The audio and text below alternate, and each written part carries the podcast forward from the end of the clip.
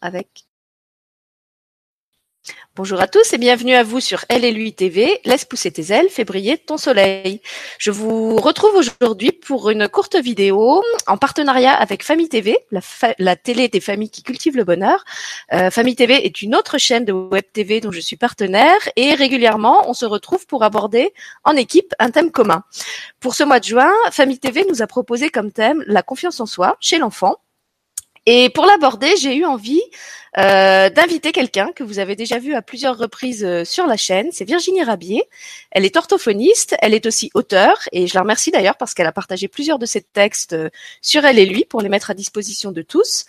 Et je trouvais que c'était intéressant d'aborder ce thème de la confiance en soi à travers justement son métier d'orthophoniste dont on avait finalement peu eu l'occasion de parler dans les émissions précédentes en détail et qu'elle nous explique bah, d'abord en quoi consiste ce fameux métier d'orthophoniste et puis pourquoi pourquoi la confiance, euh, retrouver la confiance en soi euh, est particulièrement importante dans le cœur du travail qu'elle fait avec ses enfants, qu'elle reçoit dans son cabinet, comment elle s'y prend pour les aider et leur euh, les aider à redévelopper cette confiance en soi.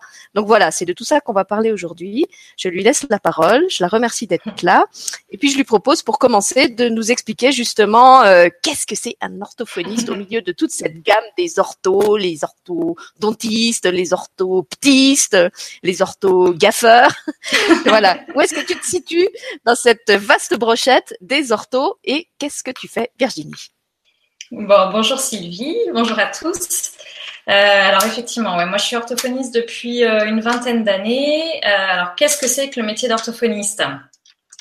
Euh, en théorie, donc le métier d'orthophoniste, euh, on reçoit des enfants qui ont des troubles, enfin des enfants et des adultes, hein, euh, qui ont des troubles de la communication. Donc ça peut être la communication orale, donc des enfants qui ont un bégaiement, des enfants qui ont des difficultés de langage oral, trouver des mots, etc. Euh, ça peut être des enfants qui ont eu des problèmes de surdité. Et puis, euh, ça peut aussi toucher euh, la communication écrite, donc des enfants qui ont des difficultés de lecture, d'orthographe. on va utiliser du coup des termes, des étiquettes, hein, dyslexie, dysorthographie, euh, donc ça, c'est pour la lecture, difficulté de lecture, euh, la dysgraphie pour des difficultés à écrire, euh, la dys, dyspraxie, la dysphasie pour des difficultés de langage oral. Et puis on va après petit à petit cheminer jusqu'à l'âge adulte, donc pour des patients qui ont des difficultés, enfin qui peuvent avoir des maladies ou qui ont eu des accidents vasculaires, maladies de type Alzheimer, maladie de Parkinson, enfin voilà. Je vais pas trop m'étaler là-dessus parce que c'est moins le, thème d'aujourd'hui. Euh, et donc, ces enfants-là, souvent, en premier lieu, me sont adressés quand même par l'école. C'est plutôt les, quand même les enseignants qui euh, euh vont signaler ce besoin de faire un bilan. Et puis, ça peut être aussi le pédiatre, les parents par moment, enfin voilà, la psychologue si il est suivi par un psychologue. Donc, euh, donc ces enfants euh, vont venir euh, avec une prescription médicale puisque c'est c'est remboursé par la sécurité sociale en, en France. Parce que du coup, voilà, je je suis en France, près de Nantes. Euh, et euh, donc ces enfants pour, euh, vont arriver donc par la porte d'orthophonie pour des troubles de la communication. Donc c'est vrai qu'en premier lieu, lorsqu'on les reçoit, euh, on va évidemment faire un état des lieux de quand même ce qui est difficile pour eux et ce qui fonctionne pas.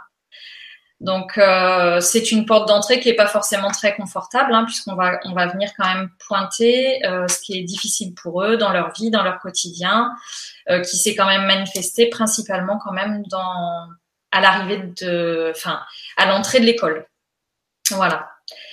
Et, et, donc on est dans notre donc dans notre cursus professionnel, nous sommes amenés à faire un bilan avec euh, un certain nombre de, de tests étalonnés que nous sommes euh, amenés à passer pour donc chiffrer le décalage avec la norme. Voilà, rien que ça, ça plante le décor. Euh, ça, c'est normalement le processus par lequel on est censé passer. Euh, moi, ça fait 20 ans que je bosse, donc c'est un processus que je me suis autorisée petit à petit à lâcher, même si on doit faire un bilan à la fin écrit aussi. Euh, mais c'est un des premiers éléments, ce temps de rencontre avec les parents et l'enfant. Pour moi, c'est un premier élément qui est tellement essentiel. Euh, c'est la mise en, en, lien de nous tous. Et, et, pour moi, il est, il est essentiel que déjà l'enfant il puisse trouver son espace. Euh, pour commencer, euh, dans cette fameuse confiance en soi, euh, il faut qu'il ait confiance en moi aussi, c'est hyper important. Et donc, il faut qu'il puisse déjà sentir qu'il y a un espace. Voilà. Si je me limite à cette porte d'entrée du symptôme, moi, j'ai le sentiment d'être passé à côté de qui il est, quoi. Voilà. Et, et mon premier objectif, c'est de pouvoir réouvrir, d'avoir cette respiration pour pouvoir déjà me connecter euh, à ce qu'il est. Alors ça passe par les mots, puis ça passe par tout le reste. Hein. Ça passe aussi par euh, tout ce qui est pas dit, le non-verbal. Enfin, je suis beaucoup dans l'observation de de tout ce qui m'est, tout ce qu'on m'offre euh, dans cette première rencontre. Puisque tu parles du, de l'importance des mots, je voudrais rappeler que tu as écrit à ce sujet euh, un très joli conte qui s'appelle La Luciole Garagiste, qu'on a enregistré et que les gens peuvent écouter sur la chaîne et qui parle justement euh, de, ton évolution en tant que thérapeute et de la façon dont petit à petit tu t'es détaché de ce, cette, approche euh des, des, enfants qu'on t'envoyait à travers le symptôme pour vraiment te mettre à l'écoute de qui ils sont, parce que finalement ça te semblait beaucoup plus important que de les réduire à un simple symptôme. Ben oui, oui. Voilà. C'est. Oui, oui, moi, c'est vraiment mon objectif principal. C'est, euh, ok, ils arrivent avec ça. Euh, euh, ça vient même mettre en lumière sans doute euh, quelque chose hein, de, de, ce qu'ils sont en train d'exprimer, ce symptôme-là. Et donc l'idée, c'est de pouvoir justement laisser cet espace suffisant pour ne pas qu'ils s'identifient à, à ce symptôme-là et qui pensent qu'ils ne sont que ça, mais justement leur permettre mm. de se reconnecter avec ce qu'ils sont vraiment, c'est-à-dire euh, un truc bien beaucoup plus. voilà, beaucoup plus que ça. C'est exactement pour ça que je voulais faire cette, cette, émission sur la confiance en soi avec toi, parce que je me disais, bah effectivement, euh, ces enfants euh, qui arrivent chez l'orthophoniste, ils sont, ils sont déjà tous plus ou moins étiquetés en échec.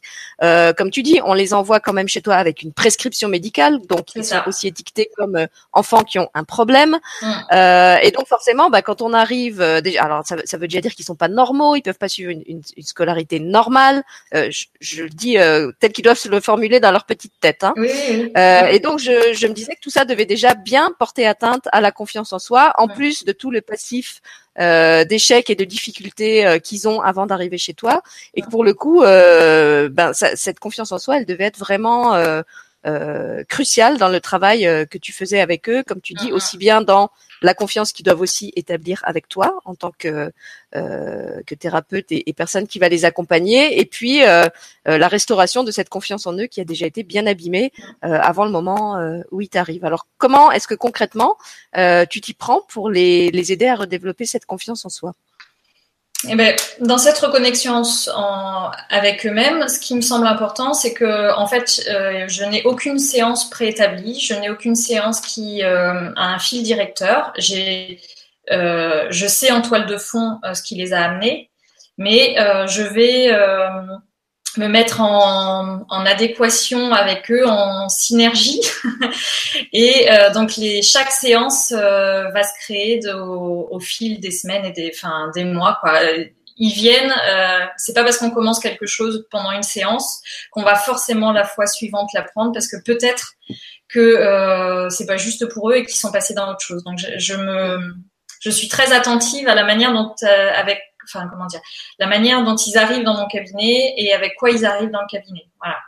Et donc euh, et, et l'idée c'est de pouvoir vraiment les aider à se reconnecter avec euh, avec euh, leur propre créativité et, et ça, ben, ça va être par exemple leur permettre de s'autoriser à faire des choix. J'ai des enfants qui n'arrivent pas ou n'arrivent plus en fait à choisir, mais ne serait-ce qu'un jeu, par exemple, mm. leur proposer des choix, ils, ils y arrivent pas parce qu'ils sont tellement dans le collage à ce que l'adulte pourrait attendre d'eux, attendre euh, oui. que que ben, ils arrivent plus du tout à, à manifester euh, des envies, des désirs. Donc euh, voilà, ça pour moi, c'est déjà, c'est vrai que à chaque séance, je leur demande euh, ce qu'ils ont envie de faire, euh, ce qu'ils ont envie de créer avec moi aujourd'hui. Enfin voilà. Et donc ça, c'est un des, c'est un des éléments importants. je souligne aussi beaucoup quand ils le jeu est vraiment un outil de prédilection parce que en fait dans le jeu, bon il y a les règles qui viennent se dire dans dans cette réalité-là. C'est exact. Enfin, on les a mais en miniature dans le jeu. Donc c'est aussi comment ils se positionnent là-dedans. Est-ce que est-ce qu'ils sont en, opposition systématique? Est-ce qu'ils sont en acceptation Mais enfin, c'est même plus de l'acceptation, c'est de la soumission? Est-ce qu'ils sont voilà Est-ce qu'ils jouent avec les règles? Euh, Donc tout ça, ça va faire aussi euh, partie de comment ils se positionnent en fait euh, dans tout ça. Donc c'est tout ça qui joue quand on prend un jeu aussi, c'est c'est d'aller les amener petit à petit à prendre conscience de là où ils en sont pour l'instant, et puis de les amener à quoi d'autre est possible. Voilà. Quoi d'autre est possible pour eux pour qu'ils puissent vraiment prendre leur place, restaurer euh, cette confiance qui va leur permettre euh, vraiment après de faire ce qu'ils ont envie. Parce que c'est ce que je leur dis. Moi, je leur dis quand vous quand es arrivé ici, ce que je leur explique, hein, je leur dis que voilà, peut-être qu'ils sont ils sont plus qu'un petit corps. et euh, quand ils sont arrivés ici, ils sont arrivés avec une boîte à outils pleine. on a chacun notre boîte à outils. Mais il faut parfois apprendre à aller utiliser les outils, aller les chercher, déjà à savoir qu'on en a une, à aller les chercher, et puis après à savoir les utiliser. Et donc, c'est quels outils ils ont envie d'aller utiliser. À partir du moment où ils arrivent euh, avec la confiance à aller rechercher les outils qu'ils ont en eux, quelle que soit la difficulté, ils arriveront à la dépasser et ils arriveront à avancer. Enfin, moi, c'est vraiment une quelque chose qui est une vérité pour moi, qui est profondément ancrée. Donc, en fait, j'ai pas de doute là-dessus je sais qu'une fois, puis je l'ai vu par l'expérience, une fois qu'ils ont cette capacité-là à, à, accepter aussi leurs difficultés et à faire avec, et aller chercher les outils dont ils ont besoin, ça roule. Voilà. Oui, donc je me rends compte que mon intuition était juste et que ton travail, il va beaucoup plus loin que euh, une simple approche. Euh, sur, euh, c'est pas un travail uniquement sur les apprentissages ou sur une difficulté technique à assimiler l'écriture, l'orthographe ou, ou, des choses comme ça. C'est vraiment un travail sur la relation à soi, la relation à l'autre, mmh, des, des, changements au niveau du, du comportement en société. C'est quand même un, un travail qui mmh. va très en profondeur finalement. Alors moi, c'est la manière dont, avec laquelle j'ai aborder ce métier-là. Hein. C'est vrai que je m'y retrouvais pas trop. On peut l'aborder sous différents angles. Hein. Je pense, enfin, il y a plein de manières de l'aborder et plein d'orthophonistes différentes. Moi, c'est vrai que c'est la manière que j'ai envie de, enfin, avec laquelle j'ai envie de proposer ce métier-là. Voilà. Donc c'est vrai que euh, j'ai ouvert et c'est vrai que hier j'ai regardé l'émission avec euh, Armel Bonomé que tu as faite. Euh, euh, sur, euh, j'étais moldue, mais ça c'était avant.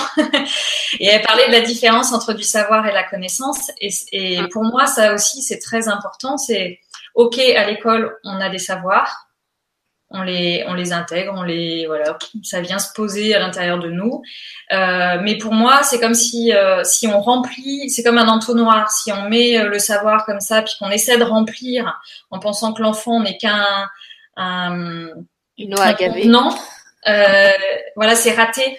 Donc à chaque fois, je leur dis, ok, tu as ce savoir-là, mais tant qu'il ne passera pas à travers toi, avec toute la créativité que tu es, toutes les couleurs que tu as, en fait, il prendra pas sens et il prendra pas vie.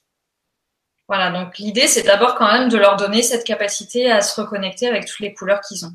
Et une fois que c'est fait, et même si à la limite euh, les symptômes persistent, euh, qu'ils ont encore des difficultés en lecture, en orthographe, euh, on peut commencer à faire bouger, on peut se mettre en contact avec euh, les profs, on peut. maintenant, il y a plein d'outils informatiques qui existent pour aussi dépasser ça. Donc, c'est pas, pour moi, c'est pas un problème. Je dis pas que ça va être facile. Ça, ça leur fait un, un parcours de vie qui est qui est quand même houleux, autant pour l'enfant que les parents, parce que ça, ça met tout le monde dans le même dans le même bain et du coup ça remue beaucoup le cocotier. Mais pour, pour moi, c'est aussi l'idée que ces enfants-là, je leur dis souvent, mais est-ce que t'es pas venu pour faire bouger le système en fait? Est-ce que t'es pas venu pour ça aussi? Et souvent, ça, ça permet aussi de remuer les instits euh, et ça, ça fait éclore plein de belles choses. Mais c'est vrai qu'au moment où on est dedans, c'est parfois très douloureux. Et alors là, tu parles euh, d'enfants, je pense, plutôt jeunes, puisque tu, tu parles d'un travail avec eux à travers le jeu. Est-ce que tu accompagnes aussi des adolescents? Et avec eux, est-ce que tu as une façon de travailler euh, spécifique? Alors avec les ados, euh, bah, c'est pareil, c'est c'est chaque chaque ado arrive avec euh, avec ce qu'il est. Euh, donc il y a des ados qui adorent jouer avec moi. Voilà, donc on fait beaucoup de jeux de société euh, qui permettent aussi de développer bah, tous ces outils dont on a besoin après à l'école, puis en prendre conscience. C'est toujours cette idée-là. C'est pas, c'est au-delà de d'apprendre, c'est vraiment de, mais comment ça fonctionne pour toi? Comment c'est pour toi? Donc d'aller vraiment explorer euh, toutes leurs facettes. Donc il y a des enfants, qui, des jeunes qui prennent, euh, qui adorent euh, venir et faire des jeux de société. En fait, ça leur permet aussi, je pense, pendant un, temps donné, de sortir de tous les points de vue qu'on a sur l'adolescence, sur ce qu'ils doivent être, ce qu'ils doivent pas être. Enfin voilà. et puis il y en a d'autres qui vont plus être sur, qui ont pris l'espace que je leur propose comme un lieu, un espace de parole. Donc euh, voilà, où on va euh, explorer leur quotidien, ils vont euh, mettre des mots dessus, essayer de peut-être expliciter les émotions, et puis juste le plaisir aussi de de, parler avec moi de bah, ce qu'ils ont dans leur quotidien, de leur passion. De voilà, j'ai des jeunes qui sont passionnés d'équitation et, à chaque fois, euh, euh, moi je suis un peu dans la position euh, du coup de celle qui connaît pas. Euh, ou du tir à l'arc, par exemple, j'ai un autre ado qui adorait le tir à l'arc. Ben, on a passé des séances entières où il m'a, il a essayé de m'apprendre euh, comment fonctionnait le tir à l'arc. Pour moi, ça fait partie aussi de l'apprentissage, quoi. C'est vraiment aussi euh, euh ben, comment il comment il transmet une information à l'autre. Et puis moi, je alors je grossis un peu le personnage, c'est-à-dire que euh, je fais vraiment celle parfois qui comprend rien mmh. exprès pour les amener encore plus à verbaliser, à préciser leurs pensées et et ben, tout ça, c'est ce, ce qu'on demande à l'école après aussi. Donc, euh, donc voilà, c'est toujours. Euh, euh, ouais, je suis en fait un peu l'énergie que chaque, jeune ou chaque enfant amène en fait.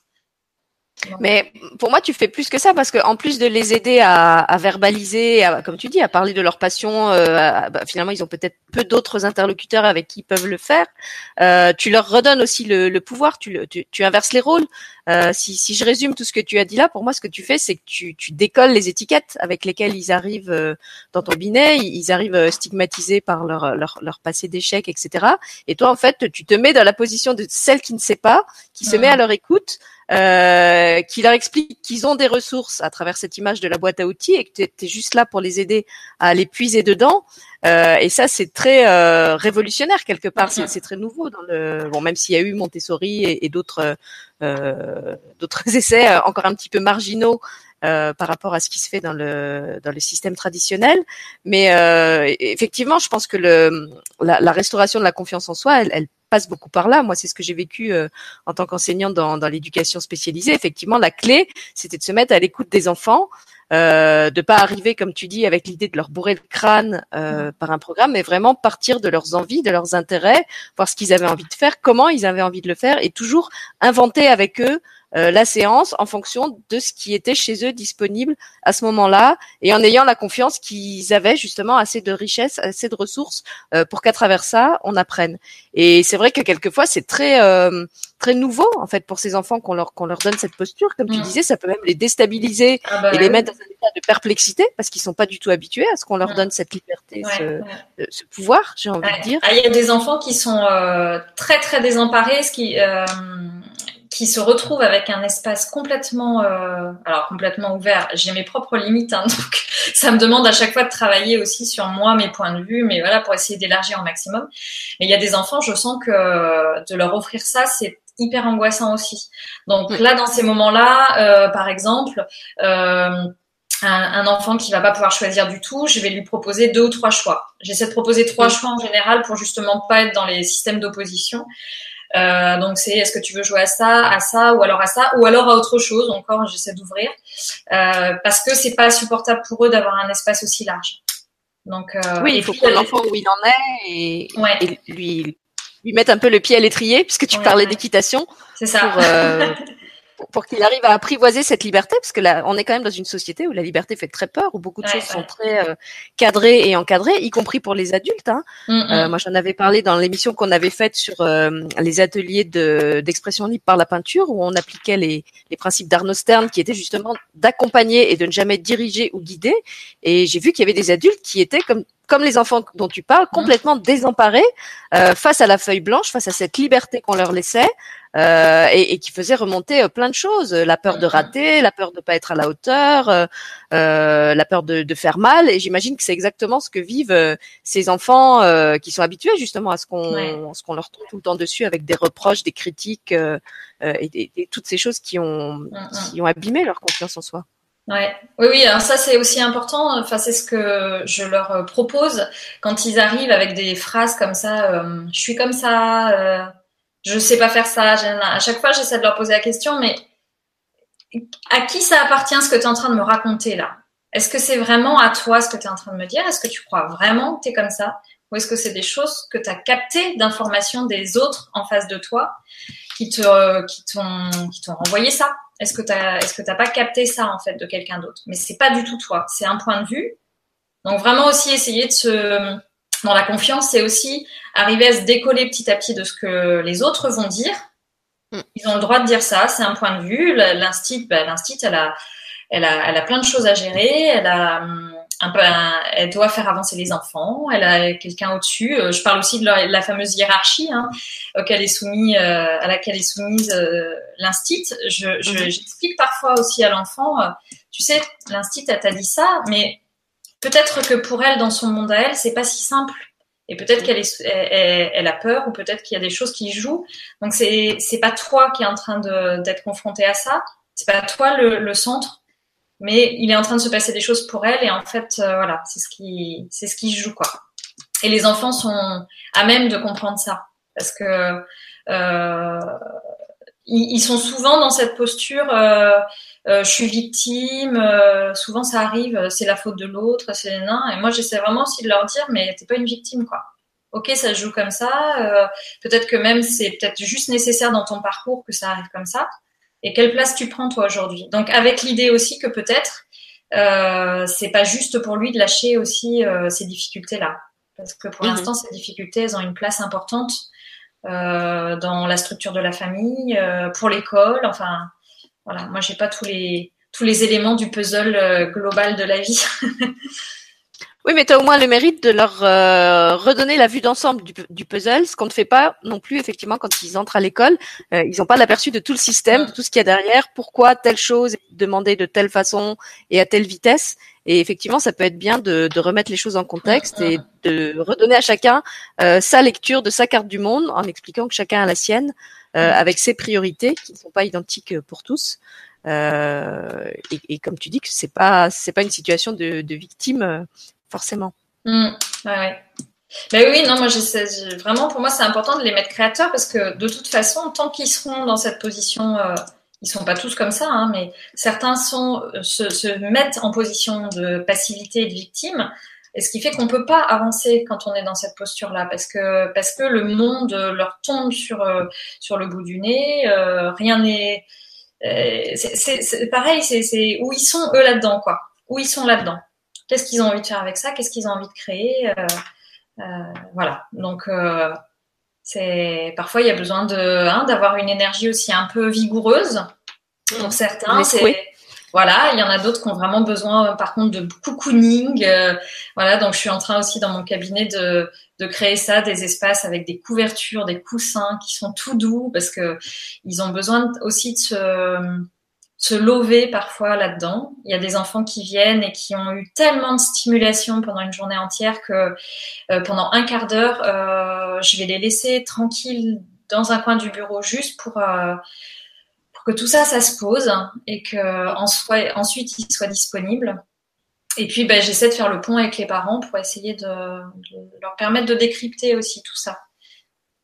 Oui, c'est une question que j'allais te poser. Est-ce qu'en sortant du cabinet, tu proposes aussi aux parents de faire un travail particulier avec l'enfant en attendant la séance suivante? Ou est-ce que vraiment euh, le travail se fait uniquement dans le cabinet avec toi? Non, le, le, alors le travail se fait pas essentiellement avec moi parce qu'à partir du moment où euh, l'idée du bilan est engagée, de toute façon, ça y est, tout le monde est mis au travail. il y a l'enfant et puis il y a le parent et ça arrive parfois que même il s'assoit de... Alors, des fois, dès la première séance, ils disent, bah, je sais pas ce qui s'est passé, ça a déjà bougé. Donc juste le fait d'avoir pris rendez-vous, ça a déjà euh, enclenché des choses. Et puis des fois c'est au bout de la deuxième séance, euh, alors qu'on a pris le temps de parler, euh, d'expliquer les choses et tout, ils arrivent, ils disent bah c'est fou, ça va déjà mieux. Donc voilà, il y a déjà dans, dans l'idée de faire un bilan, le travail est déjà amorcé, mais pour tout le monde vraiment autant pour les parents que les enfants. Donc après, euh, j'essaie vraiment de conserver cet espace euh, pour l'enfant. Donc j'explique aux parents que je vais pas forcément raconter ce qui se passe d'une séance à l'autre, euh, parce que ça me semble important que l'enfant justement puisse avoir un espace suffisamment ouvert euh, et qu'il sache que je vais pas aller raconter forcément tout ce qui se fait ou tout ce qui se dit oui, c'était une question que j'allais te poser. C'était est-ce que les parents assistent aux séances ou est-ce qu'ils viennent seulement pour le bilan euh, à, la, à, la, première séance et ensuite tu travailles seul avec l'enfant et il le récupère euh, à la sortie de la séance? Oui. Alors le bilan, je les reçois. Alors moi, je fais comme ça, mais c'est pareil. Hein, il y a plein de façons différentes. Je les reçois une première fois où on va prendre le temps de poser les choses.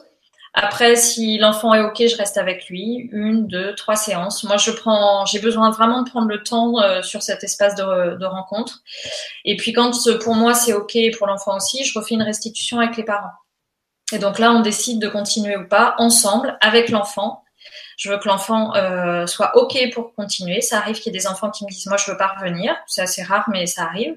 Donc dans ces cas-là, je leur laisse un temps de réflexion et s'ils sont ok, ils me rappellent. Mais je prends euh, je prends rarement un enfant qui est euh, pas d'accord. Mhm. Et puis après, les séances se passent euh, en individuel, donc sans les parents. Mais ça peut arriver pour un enfant petit qui a du mal à se séparer, euh, que l'enfant m'accompagne, le parent m'accompagne, et puis que petit à petit, on fasse cette transition en douceur et ensemble. Voilà. D'accord. Alors, est-ce qu'il y a encore autre chose que tu voulais ajouter au sujet de la confiance en soi?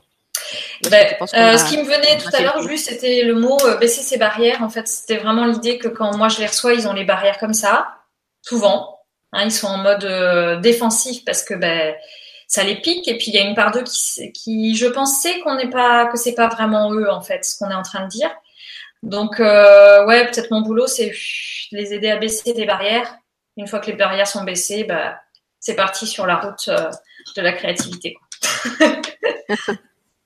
Alors justement, puisque tu parles de créativité, je rappelle que le site de Virginie s'appelle L'envol des lucioles. Euh, vous pouvez y trouver euh, plein de choses intéressantes, les histoires qu'elle écrit, des articles, des vidéos. Tu fais encore des vidéos? Euh, Non, j'en fais plus trop là voilà, mais en tout cas, il y a plein de super vidéos qu'elle faisait il y a quelques temps et que je vous conseille aussi parce que c'est fait avec beaucoup de d'humour, un humour qu'on retrouve d'ailleurs dans ses dans ses histoires et dans ses contes. Et puis, euh, on voulait pas finir cette émission sans faire un petit clin d'œil à un enfant justement qui habite euh, pas très loin euh, de, de, de, là où vit Virginie, euh, du, du côté de Nantes. C'est un petit garçon qui s'appelle Jules Sonnet qui a écrit un livre. Peut-être tu peux nous le montrer, Virginie? Oui. Alors, le livre s'appelle Une fourmi parmi les éléphants alors je vois pas le sous-titre. Voilà, récit d'un enfant dyslexique, dysorthographique et précoce. Voilà, c'est un enfant qui a choisi d'écrire son témoignage et de raconter de l'intérieur comment il vit justement son parcours euh, d'enfant étiqueté dyslexique, dysorthographique et précoce. Euh, et j'ai trouvé que là aussi, il faisait ça avec beaucoup de d'intelligence, de sincérité et d'humour. Euh, et que c'était vraiment très très intéressant euh, de, de, de, lire cette expérience racontée par l'enfant avec ses mots d'enfant, même si évidemment il a été euh, un petit peu aidé, euh, et d'entrer pleinement dans son univers et de pas avoir la, la, description de ce qu'il vit à travers euh, les mots du parent ou à travers les mots du thérapeute, mais vraiment à travers l'expression que lui en a. Euh, donc pour tous ceux qui sont concernés par ces, ces questions euh, de, de, de, dyslexie, de dysorthographie, que vous soyez parent, que vous soyez enseignant, que vous soyez thérapeute, c'est vraiment un livre que je voudrais vous recommander. Il existe aussi en e-book. Moi, je l'avais acheté en e-book. Euh, et j'avais d'ailleurs invité Jules euh, à faire une émission euh, pour en parler ensemble et ça n'a pas pu se faire parce que techniquement c'était c'était compliqué. Mais en tout cas, je le remercie d'avoir écrit ce livre qui m'a d'ailleurs inspiré un texte que vous allez trouver dans mon, prochain livre qui va sortir probablement à la rentrée et qui s'appellera Arrêt sur image. Et voilà, donc je voulais lui faire un, petit salut à la fin de cette émission en lui disant que j'espère que justement il a retrouver et retrouve de plus en plus euh, la confiance en lui puisqu'il est maintenant entré au collège euh, et qu'il a autour de lui des personnes euh, comme Virginie qui le soutiennent, qui l'encouragent et qui l'aident à se percevoir au-delà de ces étiquettes qui lui collent à la peau et qui ne sont pas uniquement lui. Et je remercie Virginie pour tout ce qu'elle nous a euh, apporté dans son, son témoignage d'aujourd'hui et pour euh, l'éclairage aussi que ça donne euh, sur le, le métier d'orthophoniste qui est finalement mal connu. Tu vois, moi j'ai appris plein de choses encore aujourd'hui. Ah, bah, merci beaucoup à toi de m'avoir invité. C'est toujours un plaisir de parler de tout ça. Tout est possible. Vraiment, les parents, faut qu'ils gardent confiance. Tout est possible. Voilà. Voilà, c'est notre mot de la fin. Tout est possible. Écrivez-le en grand sur votre, euh, dans, dans, votre tête, dans la chambre de votre enfant. Tout est possible. Merci Virginie. Merci à toi.